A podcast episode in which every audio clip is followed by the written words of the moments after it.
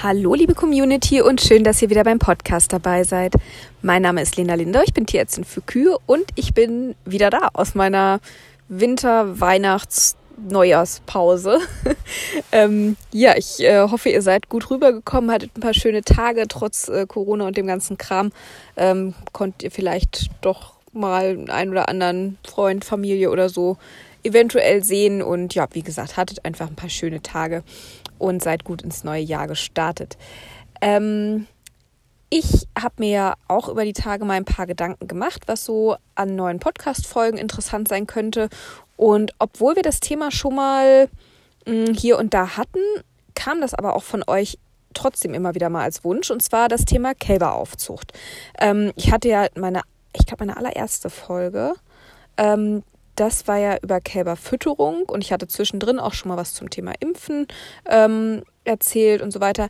Aber nichtsdestotrotz, Kälberaufzucht kam immer wieder als Wunschthema auch hoch und deshalb habe ich gedacht, ähm, machen wir da mal so einen Ausflug hin, ähm, wie soll ich sagen, mal so eine Übersichtsfolge im Prinzip. Also jetzt nicht ein Thema ganz speziell, das können wir auch sicherlich nochmal, also ich sag mal, wir können die Folge auch nochmal ein bisschen auseinandernehmen und einzelne Themen nochmal genauer ähm, nochmal genauer äh, bearbeiten. Aber äh, das soll jetzt einfach mal so eine Übersichtsfolge sein. Kälber, ähm, Kälberaufzucht. Und ähm, ist wie immer, ne, das sind meine Ansichten, wie ich das Ganze sehe. Wenn wer anders anderer Meinung ist, alles gut, dann ähm, teilt doch eure Meinung auch gerne mit uns, äh, warum ihr das so seht, warum ihr irgendwas anders macht, warum ihr was wie macht, wie auch immer. Ähm, weil ich denke, auch wenn jemand was anders macht, da wird es ja wohl Gründe für geben. Und äh, ich werde auch bei vielen Sachen auch immer wieder, ähm, gibt es ja auch meiner Meinung nach zumindest jetzt kein richtig und falsch, sondern da gibt es einfach viele Möglichkeiten und jeder muss schauen, was für sich für ihn oder sie passt. Ähm, um das Ganze jetzt mal konkret werden zu lassen. also Kälberaufzucht. Wir fangen mal ganz vorne an. Kalb wird geboren. Hm, Geburtshilfe gibt es auch eine Folge zu, von daher werde ich das jetzt relativ kurz halten. Ne? Klar, die Geburtshilfe sollte nur dann erfolgen, wenn es nötig ist, nicht zu früh, also so spät wie möglich, aber so früh wie nötig, wenn man merkt, dass was vielleicht nicht stimmt, dass die Kuh vielleicht Hilfe braucht, um das Kalb auf die Welt zu bringen. Und dann eben in Ruhe, äh, mit Sicherheit für Mensch und Tier sprich mit guter Fixierung äh, zum Beispiel und dann auch sauber, hygienisch, ähm, fachgerecht. Also man sollte auch wissen, was man da tut und wissen, wann man nicht mehr weiterkommt und vielleicht noch einen Tierarzt dazu holen sollte. Das ist auch immer ein ganz wichtiger Punkt. Ähm, so, dann ist das Kalb also auf der Welt. Und ähm, wir gehen jetzt mal davon aus, also Erste Hilfe zum Beispiel, wenn das Kalb jetzt nicht atmen sollte oder so, das ist sicherlich nochmal ein, ein extra Thema wert.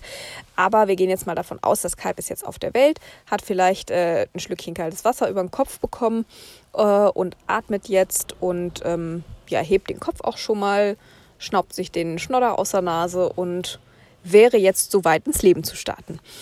Ähm, dann ist das nächste die Biestmilchversorgung. Habe ich auch schon mal eine einzelne Folge drüber gemacht und das ist aber trotzdem ein Punkt, der, oder was heißt trotzdem, das ist mir einfach ein Punkt, der sehr, sehr wichtig ist, meiner Ansicht nach. Deshalb gibt es da ja auch eine Folge drüber. Ähm, also, ne, so früh wie möglich, so viel wie möglich, gute Qualität. Das sind eigentlich so die Grundkriterien, die das erfüllen sollte. Für mich bedeutet das, dass das Kolostrum einen Brix-Wert von mindestens 22 haben sollte. Das kann man mit einem Refraktometer ganz einfach in Sekundenschnelle messen. Äh, so ein Refraktometer kostet, keine Ahnung, 25 Euro, ist jetzt also keine äh, Investition, wo man es lange drauf sparen muss und ist das auf jeden Fall wert, meiner Meinung nach. Und dann ähm, gilt für mich immer die 4x4-Regel, also 4 Liter in den ersten vier Stunden wenn es von mir aus, wenn das, wenn das Brix-Refraktometer einen Brix-Wert von 29 anzeigt, dann dürfen es von mir aus auch drei Liter sein. Und wenn es mal viereinhalb oder fünf Stunden sind, finde ich es auch nicht dramatisch. Aber wie gesagt, ich nehme als Faustzahl immer so diese 4x4-Regel, dann ist man eigentlich auf der sicheren Seite. Ähm, und für den Notfall, dass eben auch Kolostrum-Reserven da sind, äh, finde ich persönlich auch sinnvoll. Also für einen guten Start ins Leben braucht das Kalb auf jeden Fall das Kolostrum. Ich habe jetzt gerade wieder eine Studie gelesen, ähm, auch eine ziemlich aktuelle. Ähm, ich überlege gerade, ich habe die Zahl jetzt nicht mehr im Kopf, aber dass die meisten Kälber, also ne, Grundtenor war auf jeden Fall, dass, die, dass der Großteil tatsächlich der Kälber in Deutschland zu spät und zu wenig Kolostrum bekommt. Ich habe jetzt die Zahl nicht mehr im Kopf. Ich meine, es waren irgendwas 2,7 Liter, 2,5 Liter, irgendwie sowas. Und ähm, ich erlebe es ja selber tagtäglich in der Praxis. Die meisten oder eigentlich alle wissen, dass die Kälber viel und früh das brauchen. Aber ich habe es in der Folge auch schon mal erwähnt, das viel mag vielleicht noch klappen, aber dieses so früh wie möglich, das eben häufig nicht, weil dann doch, ne, wenn die Kälber dann nachts kommen, da steht, stehen die meisten halt einfach nun mal nicht auf. Die, die es machen, dürfen sich hier gerne äh, zurücklehnen und sich auf die Schulter klopfen. Wunderbar, finde ich super. Ähm, ich weiß, also wie gesagt, aus der Praxis kenne ich es hier zumindest bei mir äh, aus dem Gebiet. Äh, da rede ich mit Engelszungen da wird es halt häufig einfach nicht gemacht. Ne? Dann wird das Kalb morgens getränkt, wenn man in den Stall kommt. Dann weiß man ja aber nicht, wie viel es schon hatte, ob es überhaupt schon was hatte, ob es schon sechs Liter hatte, ob es nur anderthalb Liter hatte. Man weiß es einfach nicht. Ne? Und äh, ja, was die, was die Qualität angeht, ja, braucht man dann auch nicht mehr messen. Ähm, genau, also das finde ich mal ein bisschen schade. Ich finde, da wird viel Potenzial liegen gelassen. Ich stehe auch nicht gern nachts auf. Ne? Das ist so, ich fluche dann auch, wenn ich nachts mal raus muss auf der anderen Seite, wenn die Arbeit dann erledigt ist und alles ist gut gegangen, dann finde ich es auch wieder nicht mehr so schlimm. Das ist halt der Moment, wo man dann wirklich raus muss. Das ist immer so dieser, diese Überwindung. Aber wenn man da erstmal dabei ist, alles, dann geht's ja. Und wie gesagt, ich finde, da bleibt einfach so unheimlich viel Potenzial einfach liegen. Das finde ich einfach mh, mm, tatsächlich einfach schade drum. Also Kolostrumversorgung ist Punkt 1, ähm, was meiner Ansicht nach stimmen sollte, wenn man wirklich ernsthaft vorhat, bei seinen Kälbern irgendwie was zu verbessern oder generell einfach gesunde Kälber aufzuziehen. Ähm, so, dann geht es weiter. Das Kalb sollte dann in eine saubere, desinfizierte, frisch und dick mit Stroh eingestreute Box, Iglo etc. kommen. Ähm, ich bin neulich auch von einem Landwirt gefragt worden, die wollen jetzt einen neuen Kälberstall bauen.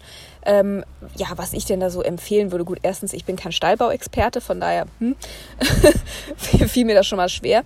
Und zweitens, ich habe dann mal noch ein bisschen drüber nachgedacht und bin dann zu dem Schluss gekommen, dass es mir eigentlich relativ egal ist, was die Kälber für ein, also wie die Kälber untergebracht sind, also ob das jetzt Iglus sind, ob das Boxen sind, ob das ähm, keine Ahnung, es gibt ja auch so ähm, Stecksysteme zum Beispiel. Ne, das, also was für eine Behausung das letzten Endes ist, das finde ich eigentlich persönlich fast egal.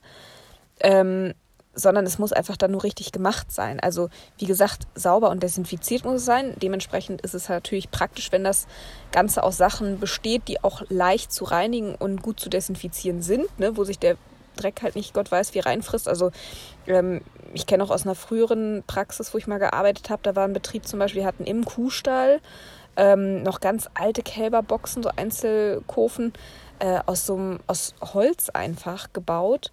Ähm, ja, und das Holz war, Gott weiß, keine Ahnung, 20 Jahre alt oder so, ne? Und total äh, rissig, brüchig. Ich meine, dass man das nicht nie, nie, nie, nie, egal was man tut, richtig sauber und desinfiziert kriegt. Ja Gott, das ist klar. Ne, also von daher, sowas ist dann vielleicht nicht so geeignet. Aber wie gesagt, es gibt da ja ganz, ähm, es gibt ja zig Fertiglösungen, äh, sage ich mal, die man kaufen kann, die alle ihre Vor- und Nachteile haben, aber die auch alle irgendwo funktionieren und die man eben auch gut reinigen kann. Ähm, ich finde es immer noch schön, wenn das dann vielleicht auch noch ein paar Tage am besten leer steht. Äh, darf auch gerne irgendwo im Hof rumstehen, wenn da die Sonne drauf scheint im Sommer oder es mal drauf regnet, das macht gar nichts. Ähm, oder halt in irgendeiner, weiß nicht, vielleicht hat man irgendwo in irgendeiner separaten Scheune noch eine Ecke frei, wo man die einfach mal wirklich auch ein paar Tage leer stehen lassen kann. Das wäre natürlich ideal. Geht nicht immer überall, weiß ich auch. Aber wie gesagt, wenn die einmal richtig, wenn das Kalb aus dieser Hütte, nehmen wir jetzt mal als Beispiel einfach ein Iglu, wenn man jetzt dieses Iglu, wo das Kalb dann rauskommt in die Gruppe, sich dann nimmt, auf ein äh, auf irgendeinen Waschplatz oder was stellt, ne, das mit einem ähm, Hochdruckreiniger einmal richtig sauber reinigt mit Wasser einfach, ne, auch ruhig ein bisschen einweichen lassen, dass der Dreck auch richtig sich einweicht, weil wenn ich dann Reinigungsmittel auf dicke Dreckklumpen drauf schmiere, nützt es halt auch herzlich wenig. Also erstmal mit dem Hochdruckreiniger, nicht mit der Dreckfräse. Mit der Dreckfräse, das ähm, raut die Oberflächen teilweise zu sehr auf, sodass sich dann erst recht wieder Keime festsetzen können. Also wirklich einfach nur mit dem Hochdruckreiniger ähm, wirklich mal gründlich sauber machen, dass wirklich der grobe Schmutz weg ist, da dürfen noch ein paar Flecken sein, das ist nicht schlimm, aber dass der grobe Schmutz einmal weg ist, ähm, dann mit einem Schaumreiniger, da gibt es da so schöne Aufsätze, diese Schaumdüsen für Hochdruckreiniger, einmal richtig einschäumen, richtig einwirken lassen, schön nach Gebrauchsanweisung, auch immer gucken, ob die irgendwie einen Temperaturfehler haben, ist immer noch mal ganz wichtig, ne, dass sie dann vielleicht den Dreck nicht mehr so gut lösen im Winter. Richtig schön einwirken lassen, sauber spülen, komplett trocknen lassen und wenn es dann richtig, richtig trocken ist, dann mit einem Desinfektionsmittel noch dran gehen. Und zwar eins, was eben auch gegen die Erreger wirkt, die man im Betrieb hat. Ich denke da zum Beispiel gerade speziell an sowas wie Kryptosporidien, ähm, wo halt auch nicht alle Desinfektionsmittel wirksam sind. Ne, da, also da wirklich nachgucken, was habe ich für vielleicht für Probleme auch mal bei den Kälbern gesundheitsmäßig und was wirkt wirklich dagegen. Da gibt es ja schön die Listen von der DVG, da kann man reingucken, was dann auch wirklich wirkt. Auch hier wieder auf Temperaturen und Konzentrationen achten, auf Einwirkzeiten und so weiter. Ähm, ne, klar, dann sagen viele, ah ja, da habe ich aber keine Zeit zu oder ne, ist so aufwendig. Ist es gar, ihr müsst ja nicht, während das trocknet oder während die Reinigung einweicht, daneben stehen. Da könnt ihr ja was anderes machen in der Zeit. Ne? Von daher, ähm, klar, wenn es irgendwie geht, ist es natürlich noch super, wenn man direkt vielleicht ein paar Iglos gleichzeitig oder Boxen halt, ne? Ich sage jetzt einfach erstmal Iglos kurz als Synonym für alle möglichen Unterbringungen für Gelber. Ähm, wenn man gleich mehrere hintereinander wegmachen kann, ist das natürlich irgendwie zeiteffizienter. Wenn man das irgendwie einrichten kann, ist super. Ne? Wenn vielleicht gerade, weiß nicht, vier Kälber in eine Gruppe gehen oder fünf, ist das natürlich immer schöner, als wenn man jedes einzelne Iglu dann immer sauber macht. Aber das müsst ihr euch, wie gesagt, auch einteilen, wie es bei euch passt. Ähm, ich finde es immer noch ganz wichtig, dass die Kälber auch überdacht stehen. Ähm, einmal, achso, nee, bleiben wir noch mal kurz bei sauber machen und äh, desinfizieren. Ähm, das Nonplusultra wäre es natürlich, wenn man einen Standplatz, gerade bei so einem Iglu, äh, wo die Kälber auch wirklich direkt auf dem Boden dann auch quasi liegen, stehen, ne, wie auch immer, wenn man den Standplatz dann ebenfalls nochmal reinigt und desinfiziert. Das wäre natürlich ganz toll. Ähm, geht auch nicht immer und überall, weil wenn dann gerade noch die anderen Kälber daneben stehen zum Beispiel, ist es auch nicht so toll, wenn die Brühe dann durch die äh, durch diese kleinen Gehege dann von den anderen läuft. Ne? Das ist dann, dann geht es natürlich nicht, aber wäre natürlich super, wenn das auch noch ginge. Ähm, was wollte ich jetzt sagen? Ich hatte doch schon irgendwas angefangen. Hm, Überdachung, genau. Äh, dass das Ganze über Dach steht, dass auch wenn es mal regnet, also ich meine, es gibt ja zum Beispiel diese Einzelboxen, wo man auch ein Dach einfach drauf tun kann, das ist ja schon mal viel wert. Äh, bei Iglus zum Beispiel, dass aber auch diese kleinen, ähm, diese Ausläufe auch unter Dach stehen. Also was heißt auch, die Iglus müssten ja noch nicht mal unter Dach, aber dass zumindest die Ausläufe über Dach sind, äh, unter Dach sind, überdacht sind. so. Ähm, einfach wenn es mal regnet, dass das Ganze nicht total nass regnen, die Kälber dann immer nass in ihre Hütten kommen oder ähnliches, mm, das ist dann nicht so ideal. Also, dass sie auch ein bisschen wettergeschützt stehen. Ähm, Temperatur ist ja noch nicht mal so entscheidend, ne? aber es sollte einfach, ähm, ihr habt bestimmt auch schon mal von diesem Makro-Mikroklima gehört. Das finde ich immer eine ganz tolle Geschichte oder lege ich eigentlich viel Wert drauf, äh, dass beides vorhanden ist. Also das Dach an sich, ne, dieses, dieser Raum unterm Dach wäre dann das Makroklima äh, in dem Falle.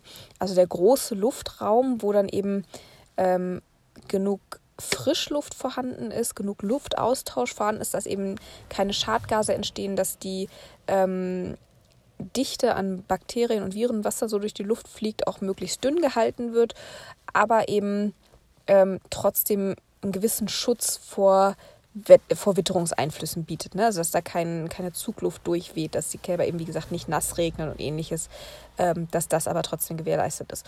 Und dass die Kälber dann eben aber auch noch ihr Mikroklima haben, entweder in diesen Boxen mit dem Dach drauf oder eben in ihren Kälber-Iglus, ähm, wo sie sich eben quasi wie in so ein kleines Nest zurückziehen können, äh, sich das auch mit der eigenen Körperwärme ein bisschen warm halten können, ähm, dafür ist dann natürlich auch eine Einstreu, die dick genug ist, wichtig. Ne, ihr habt bestimmt vielleicht schon mal vom Nesting Score gehört.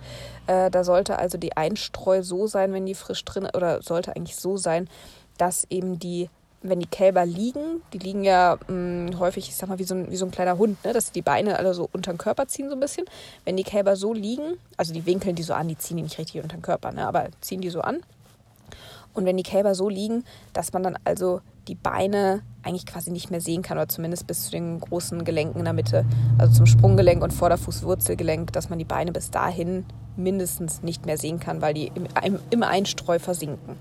Und dann sollte das Einstreu natürlich auch noch äh, immer schön sauber und trocken sein, dass die Kälber auch wirklich im Trockenen liegen können. Ähm, erstens wegen der Schadgase tatsächlich. Ne? Viele gehen dann vielleicht mal sogar ins Iglo rein und sagen, naja, wieso, Luft ist doch gut. Ja, da oben, wo du stehst, vielleicht schon, aber ne, immer unten beim Kalb. Wenn das Kalb da liegt, ist da die Luft auch noch gut oder riecht es da schon ein bisschen nach Pipi? Ne? Also immer auf Höhe vom Kalb dann auch wirklich prüfen. Ähm, einmal eben wegen der Schadgase, dann natürlich, weil sich da auch ganz toll dann die Erreger äh, tummeln können, wenn das schön feucht, warm da drin dann ist im Einstreu. Ähm, und eben auch für die Kälber einfach, ähm, dass sie auch ihre Körperwärme gut halten können. Ne? Gerade im Winter, wenn es dann da drin feucht ist, dann, ähm, ihr wisst es selber, wenn man mit nassen Haaren rausgeht im Winter, äh, da friert man viel schneller, als wenn die Haare trocken sind. Ähm, von daher eben auch darauf achten, dass äh, die Kälber eben auch im Trockenen liegen, dass sie dann nicht von unten immer so nass sutschen äh, und dann, wenn sie dann aufstehen. Vielleicht. Also solange sie liegen, ist es dann vielleicht noch warm, dann ist es immer noch nicht gut, aus hygienischer Sicht zum Beispiel, aber dann ist es vielleicht wenigstens noch warm. Ähm, aber wenn sie dann rausgehen, spätestens dann äh, fangen sie dann doch an, kräftig auszukühlen an diesen Stellen, die dann nass gelegen sind. Das ist dann auch nicht so ideal. Ähm, es darf eine Matratze im Iglo oder in der Box natürlich da sein. Ne? Also eine Matratze, die von unten so ein bisschen wärmt, gerade im Winter, ist gar nicht verkehrt. Aber das, wo die Kälber direkt liegen, das muss wirklich trocken und sauber sein. Das ist ganz wichtig. Ähm, also seht zu, dass ihr irgendwie Haltungssysteme habt, die eben auch gut zu reinigen sind, praktisch zu reinigen sind. Ne? Das darf euch natürlich auch nicht unnötig viel Zeit kosten. Das ist schon so. Ähm, aber trotz alledem eine gewisse Zeit zum Saubermachen und Desinfizieren sollte man dann doch immer irgendwie einberechnen. Ähm, Fütterung möchte ich auch gar nicht so breit treten. Wie gesagt, gibt es ja auch schon eine Folge drüber. Ähm, ich finde es wichtig, dass die Kälber ähm, reichlich zu trinken bekommen, ja. Aber, und das habe ich auch in der Folge zur Kälberfütterung gesagt, es muss nicht immer auf Teufel komm raus Ad libitum Tränke sein. Ich finde Ad libitum super, also äh, finde ich wirklich gut. Und die, auch die Kälber, wo es funktioniert, die sehen, die sehen wirklich top aus. Ähm, die sind gesund, die sind kräftig, die wachsen toll. Das ist, also das macht wirklich Spaß dann. Aber wie gesagt, es ist für mich auch nicht der heilige Gral der Kälberfütterung. Wenn jemand mit Ad libitum nicht klarkommt, aus welchen Gründen auch immer, da wird es dann schon Gründe für geben. Ähm, und wenn man das machen möchte, dann muss man diese Gründe halt finden und versuchen abzustellen. Aber äh, wenn jemand einfach es nützt ja, oder sagen wir es mal so, es nützt ja nichts, wenn ich meine Kälber ad libitum füttere, aber die Kälber dadurch immer krank sind, weil halt irgendwas nicht funktioniert, was auch immer. Ähm, und mit einer restriktiven Tränke, wo sie vielleicht ein paar Liter weniger am Tag bekommen, dann aber gesund wären, ja Gott, dann füttert sie halt restriktiv. Also ich finde das immer, mm, ich sehe das manchmal ein bisschen kritisch, wenn das dann so, wenn dann so gesehen, gesagt wird, ja, die hungern ihre Kälber groß. Ich finde immer, das ist immer so ein Schwarz-Weiß-Denken. Ne? Es gibt ja nicht ad libitum Tränke und Großhungern, sondern man kann ja auch restriktiv und trotzdem intensiv tränken. Ich hoffe, ihr versteht, was ich meine. Und das finde ich dann auch okay. Natürlich soll man deine Kälber nicht groß hungern. Die, die sollen schon ordentlich Milch bekommen, um Gottes Willen, auf jeden Fall. Also, ne, wer, wer die Kälber immer nur mit sechs Liter am Tag füttert, egal wie alt sie sind, das ist zu wenig, ganz klar. Gerade bei den Älteren, ne, wenn die dann irgendwann drei, vier, fünf Wochen alt sind. Da ist das meiner Ansicht nach schon auch zu wenig. Die brauchen die Energie und äh, dann stehen die auch besser da. Aber wie gesagt, restriktiv tränken heißt für mich nicht automatisch, dass man die groß hungert, sondern auch mit einer restriktiven Tränke kann man ja durchaus intensiv tränken. Also von daher schaut, was bei euch gut funktioniert und äh, denkt bitte auch an eine von Anfang an vorhandene Wasserversorgung der Kälber und an eine von Anfang an vorhandene äh, Zufütterung der Kälber. Am liebsten, wie gesagt, von meiner Seite her, ich mag immer am liebsten die Kälber-TMR. Ähm, wie gesagt, meine Meinung, äh, die finde ich persönlich da am besten. Ähm, genau, also das zur Kälberfütterung. Und ähm, achtet bitte auch drauf, auch wieder Meinung von mir, wenn ihr Milchaustauscher verwendet, finde ich überhaupt nichts dagegen zu sagen. Ähm, habe ich überhaupt nichts, äh, überhaupt keine Schmerzen mit.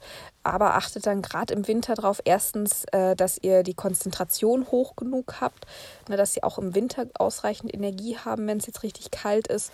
Und ähm, achtet auch nicht nur auf die Anrührtemperatur, sondern, und das sowohl bei Milchaustauscher als auch bei Vollmilch, auf die ähm, auf die Tränketemperatur. Bei Ad libitum Kälbern ist nochmal was anderes. Die haben ja den ganzen Tag Milch, die werden kalt getränkt, in der Regel kalt-sauer. Ähm, ne, da, ist, da spielt die Temperatur zur Tränke dann nicht so die Rolle. Im Gegenteil, da kann zu warm sogar ähm, dazu führen, dass die Kälber mal äh, sich übersaufen ähm, muss man sie auch langsam dran gewöhnen. Aber bei den restriktiv äh, getränkten Kälbern da auf jeden Fall auch auf die Tränketemperatur achten. Es sei denn, ihr habt einen Milchaustauscher, der das hergibt. Äh, aber ansonsten wirklich darauf achten, dass die Milch dann auch beim Kalb, ne, gerade die Leute, die noch ähm, tatsächlich Eimer schleppen zu den Kälbern, ähm, dass die Milch dann nicht, bis sie bei den Kälbern ist und wirklich getrunken wird. Ne, das ist vielleicht in der Milchkammer beim Anrühren hat es noch gepasst, aber bis sie bei den Kälbern ist, ist sie dann auf einmal drei, vier Grad zu kalt. Ähm, das gibt dann auch gerne mal Verdauungsprobleme. Genau. Ähm, das soll es, glaube ich, mit der Fütterung auch schon gewesen sein. Wie gesagt, da gibt es auch schon eine Folge zu, von daher wollte ich das auch nicht allzu breit treten. Dann mal, ähm, was mir noch ganz wichtig ist, ist Hygiene, gerade bei den ganz jungen Kälbern ähm, wenn die noch in einer Einzelhaltung sind. Später auch noch, gar keine Frage. Aber gerade bei denen, ähm, die haben ja einfach diese immunologische Lücke. Das ist einfach dieser Zeitraum, ne, wo ähm, die Antikörper, die sie über die Biestmilch bekommen haben, langsam abnehmen und die Antikörper, die der Körper dann selber so nach und nach produziert, gerade erst anfangen, sich zu bilden. Das ist so zwischen der zweiten und ja, sechsten, siebten Lebenswoche. Da ist diese immunologische Lücke am größten. Da sind die Kälber wirklich am anfälligsten für alle Arten von Erkrankungen. Und ähm, deswegen finde ich es zum einen wichtig, dass man eben Stress in jeglicher Form so gut es geht vermeidet. Ganz geht es natürlich nicht. Klar, es gibt mal eine Futterumstellung, es gibt die Umstellung in die Gruppe, es gibt das Enthornen, es gibt ein Impfen und so weiter. Es geht nicht ganz ohne, aber dass man das versucht so erstens so zu handhaben und zweitens auch zeitlich so zu takten, dass eben nicht alles auf einmal auf die Kälber einprasselt. Das Punkt eins. Und zweitens, wie ich gerade schon sagte, Hygiene ist für mich immer noch ein ganz wichtiger Punkt. Ähm, dann, also, eine Hygiene der, der Hütten, Iglus, Boxen, wie auch immer, hatte ich ja gerade schon mal, äh, glaube ich, ausreichend angesprochen. Ähm, dann natürlich die Hygiene beim Füttern, beim Tränken, die Eimerhygiene, dass die Eimer auch wirklich täglich sauber gemacht werden, dass jedes Kalb seinen Eimer hat, dass die Nuckel regelmäßig ausgetauscht werden, dass auch die Nuckel mit gereinigt werden natürlich. Ähm, dass die Futterschalen, Wasserschalen und so weiter, dass die sauber gehalten, regelmäßig gereinigt werden. Also ich habe es auch schon gesehen, da wurden die Kälber ganz toll zugefüttert und mit Wasser und allem drum und dran.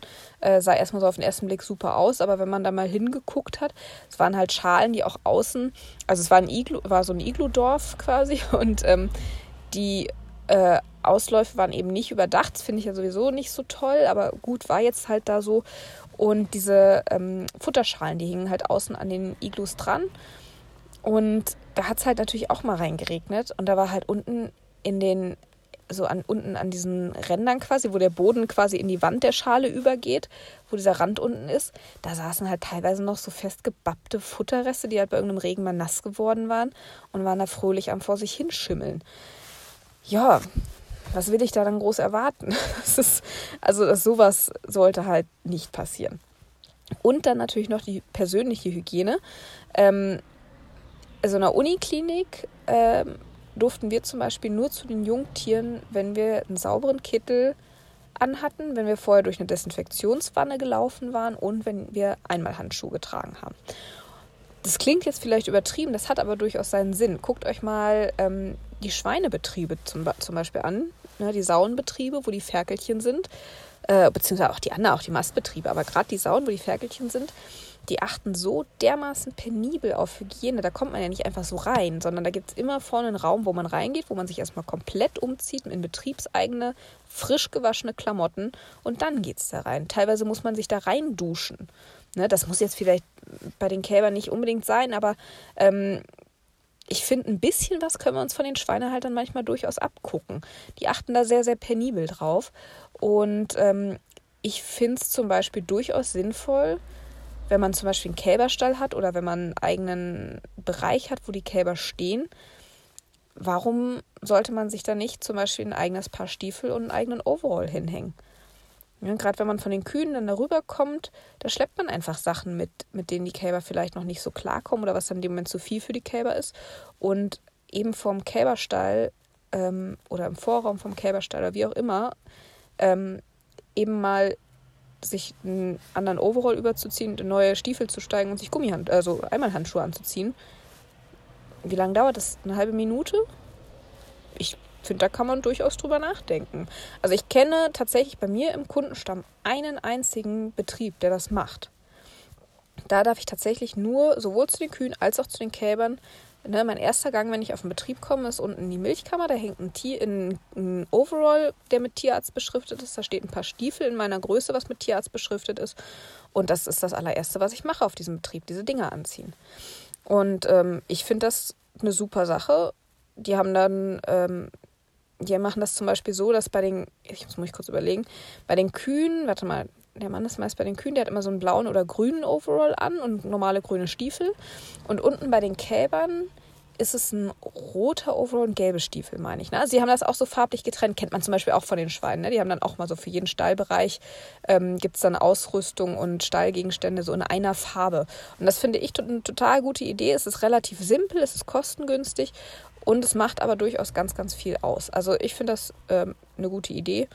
Also denkt mal drüber nach, zumindest mal einmal Handschuhe, dass man nicht immer nur mit seinen Händen. Beim Melken macht das mittlerweile fast jeder, ne? Handschuhe anziehen, weil man die schnell abwaschen kann. Die haben eine glatte Oberfläche, die sich gut reinigen lässt. Ähm, da an der Haut, so eine Haut ist trocken, rissig, da sitzt alles voll mit Keimen, die ich von hier nach da schleppe. Und die Handschuhe, die kann ich wunderbar zwischendrin mal eben schnell sauber machen, zwischendesinfizieren und äh, gut ist. Also wenigstens das, das wäre schon mal ein guter Anfang. Ähm, und jetzt war mir gerade auch dabei gerade noch ein Gedanke gekommen, wo ich dachte, das ist eigentlich auch eine gute Idee. Hm. Ach genau, Versorgungsreihenfolge, das wollte ich noch sagen, genau. Dass man auch eine Versorgungsreihenfolge sich angewöhnt bei den Kälbern. Ne? Dass man wirklich von klein nach groß, von gesund zu krank und von mir aus auch noch zu, von weiblich zu männlich geht. Ähm, äh, das ist auch immer noch mal eine ganz, ganz sinnvolle und wichtige Sache, um eben nicht unter den Kälbern dann noch großartig ja, als Keimschleuder zu fungieren. Mal ganz platt gesagt. So. Ähm, genau, also Hygiene, ihr merkt schon, ist äh, für mich meiner Ansicht nach ein ganz, ganz wichtiges Thema und ähm, sollte einfach hier und da noch mehr beachtet werden, um das Hygienethema einmal abzuschließen. Gut, jetzt haben wir, was hatten wir denn jetzt alles schon? Biestmilch hatten wir, Fütterung hatten wir, Unterbringung, Hygiene, Stressvermeidung. Ja, ach so genau. Klima ist dann immer noch ein ganz wichtiger Punkt. Ne? Also das ähm, hatte ich eigentlich auch schon so im Groben gesagt. Ne? Also letzten Endes geht es hauptsächlich darum, dass wirklich da, wo die Kälber sind, egal ob jetzt einzeln oder in der Gruppe, ähm, dass die Kälber eben sauber und trocken liegen können, dass es äh, einen großen Luftraum gibt, der eine gute Luft, Luftaustauschrate gibt, der eben Schadgase reduziert, der den Keimbesatz sozusagen, die Keimdichte in der Luft möglichst gering hält. Ähm, das ist ganz wichtig. Äh, aber der eben auch dafür sorgt, dass die Kälber eben ein bisschen witterungsgeschützt sind. Mhm, gerade in den Übergangszeiten ist das teilweise echt schwierig, äh, wenn es dann über den Tag schon wärmer ist, die Kälber vielleicht schon oder noch, je nachdem, ob wir jetzt im Herbst oder im Frühjahr sind, vielleicht schon ein bisschen Winterfell gemacht haben, über den Tag dann vielleicht ins Schwitzen kommen, abends kühlt es dann aus, ne? dann, dann kühlen die Kälber auch schnell aus. So diese, diese Übergangszeiten, die sind da häufig ein bisschen kribbelig. Ähm, da kann man ein bisschen mit Impfen gegensteuern, ja, aber das Erste ist sicherlich immer auch die Haltung äh, mit zu optimieren. Das ist, ja, sagt sich immer so einfach, ne? Ähm, kommt ja, ist ja auch ganz, ganz individuell, je nachdem, was ihr für Stelle da habt, was ihr für ein Haltungssystem habt. Ne? Also da kann man jetzt noch nicht mal irgendwie einen pauschalen Ratschlag geben, weil das wirklich einfach sehr individuell auf den Stall ankommt, der da ist, ähm, wo die Kälber gehalten werden und was man da vielleicht auch kurzfristig relativ einfach vielleicht noch ändern kann, nachrüsten kann, wie auch immer. Was zum Beispiel häufig gut geht, ähm, ist so ein, äh, so ein Zwischendecke einzuziehen, so ein Kälbernest zu bauen, Kälberhimmel sagen manche. Dass man also an der Rückwand irgendwie vom Stall oder an einer Wand vom Stall eben so auf 1,50 Meter Höhe ungefähr hm, nochmal ein, ein Brett anbringt ähm, das kann man auch ganz gut in Marke Eigenbau machen mit einer, mit einer Siebdruckplatte oder ähnlichem, ähm, wo die, eben die Kälber dieses Mikroklima, was ich vorhin schon angesprochen hatte, ähm, dann haben, ne? wo sie sich drunter legen können, wo die Luft nicht von oben einfach auf die Kälber ungebremst runterfällt, sozusagen kalte Luft, sondern wo sie eben ja wirklich sich ein Kälbernestchen so ein bisschen zurecht machen können. Es ist wichtig, dass das hinten auch wirklich mit der Wand abschließt, dass da keine Zugluft entsteht. Und es sollte natürlich idealerweise auch so sein, dass ihr trotzdem da ähm, einfach misten könnt. Ne? Also am einfachsten ist es immer, das so zu bauen, dass man es hochklappen und irgendwie an der Wand arretieren kann, dass man da trotzdem ähm, gut drunter misten kann. Das ist immer ganz wichtig. Und natürlich das Ganze auch beim Reinigen, Desinfizieren nicht vergessen. Genau. Ansonsten bei der Gruppenhaltung ähm, gilt eigentlich, ja, ihr habt es ja gerade schon gehört, ich habe eigentlich die gleichen Punkte genannt wie bei der Einzelhaltung auch schon. Altersstruktur ist immer noch eine Sache. Also die Kälber einer Gruppe sollten möglichst nicht weiter altersmäßig als drei Wochen auseinander liegen, ähm, weil die dann einfach auch vom Immunsystem her schon ganz anders aufgestellt sind und ganz andere Sachen schon mitgemacht haben, äh, vielleicht auch schon andere Keime verbreiten und so weiter. Ähm, und ähm, ja, es, man, man sagt auch immer so, die Gruppengröße sollte sich immer nicht mehr als verdoppeln. Ha, halte ich immer für oder ist häufig schwierig und ist bestimmt auch optimalerweise ist es wahrscheinlich auch so, ähm, also wenn man jetzt zum Beispiel auch Kälber in, äh, in diesen Pärchen-Iglus hält, wie es jetzt ähm, ja mittlerweile auch irgendwie wieder Trend ist, was ja auch gar nicht verkehrt ist. Ich beobachte das jetzt mal, ich finde das aber gar nicht, ja, es hat halt auch seine Vor- und Nachteile, ne? wie vieles andere halt auch. Aber finde ich jetzt keine, keine verkehrte Sache. Ne? Und wenn man dann eben zwei Pärchen-Iglus zusammenstellt, in so einem Großraum-Iglu zum Beispiel für vier Kälber, dann ist das ja eine super Sache und dann funktioniert das sicher auch mit diesen Gruppengrößen, die sich dann nicht mehr als verdoppeln sollen. Ähm, ist aber häufig, also in den allermeisten Betrieben, die ich kenne, ist es so nicht umsetzbar. Ne, da, da, werden dann schon größere Gruppen zusammengestellt, weiß nicht, zehn Kälber oder was dann auf einmal ähm, aus, den, aus den Einzelhaltungen dann. Da geht es dann einfach nicht anders äh, aufgrund der baulichen Möglichkeiten, aufgrund der Tierzahlen, wie auch immer. Ähm, Finde ich jetzt persönlich auch nicht so schlimm. Klar können sich dann Krankheiten auch wieder schneller ausbreiten und alles, aber ach ja, Gott, man muss da halt so, ne, da muss einfach jeder seinen Mittelweg finden. Man kann einfach auch nicht immer alles perfekt machen und das muss auch gar nicht. Ähm, auch große Gruppen können gut funktionieren, ne, wenn es einfach, wenn, wenn sonst möglichst viel stimmt. So, genau. Ähm, zu Impfungen selber habe ich ja auch schon mal eine Folge gemacht, dass, äh, ne, also jetzt auch noch Kälberimpfungen hier behandeln, das jetzt, äh, das führt vielleicht ein bisschen weit. Also, wie gesagt, ich fasse nochmal zusammen. Das Wichtigste meiner Ansicht nach ist erstmal für einen guten Start eine ausreichende Biestmilchversorgung. Dann eben, ähm, dass die neue Behausung vom Kalb sozusagen sauber und desinfiziert ist, dick eingestreut ist, trocken eingestreut ist und bleibt. Ähm, genau, dass äh, ausreichend viel getränkt wird mit einer guten Konzentration, mit einem, äh, mit einem guten Auge auf die Temperatur und auf die Hygiene natürlich. Und zwar nicht nur beim Tränken, sondern auch beim Füttern und bei der Haltung. Ähm, genau. Eigene Hygiene, wie gesagt, hatte ich ja auch schon angesprochen, ähm, dass man das vielleicht nochmal überdenken kann. Ja, das sind, glaube ich, jetzt so, wenn ich jetzt nichts ganz Wichtiges vergessen habe. Ich hätte mir mal noch Stichpunkte vorher machen sollen, habe ich leider vergessen. Ähm, aber so aus dem Kopf her würde ich jetzt mal sagen, sind das eigentlich so die Punkte, die mir persönlich bei der Kälberhaltung am wichtigsten sind. Ähm, wenn ich was vergessen habe, wenn euch noch was ganz Tolles dazu einfällt oder ihr ein super Beispiel habt, wie ihr es macht oder vielleicht auch ein Beispiel aus der Vergangenheit habt, wie ihr es nie wieder machen würdet, dann ähm, kommentiert das gerne mal äh, auf Instagram, auf Facebook. Ähm, erzählt uns mal, wie es bei euch ist was gut klappt, was vielleicht nicht so gut klappt ähm, oder vielleicht auch, wo ihr eine Frage habt, das kann ja auch sein. Und dann, ja, freue ich mich, wenn da ein bisschen Diskussion zustande kommt. Und ähm, ansonsten wünsche ich euch jetzt erstmal eine ganz tolle Woche mit ganz vielen gesunden Kälbern und bedanke mich bei euch fürs Zuhören. Wenn ihr mögt, hören wir uns nächste Woche dann wieder. Bis dahin, macht's gut.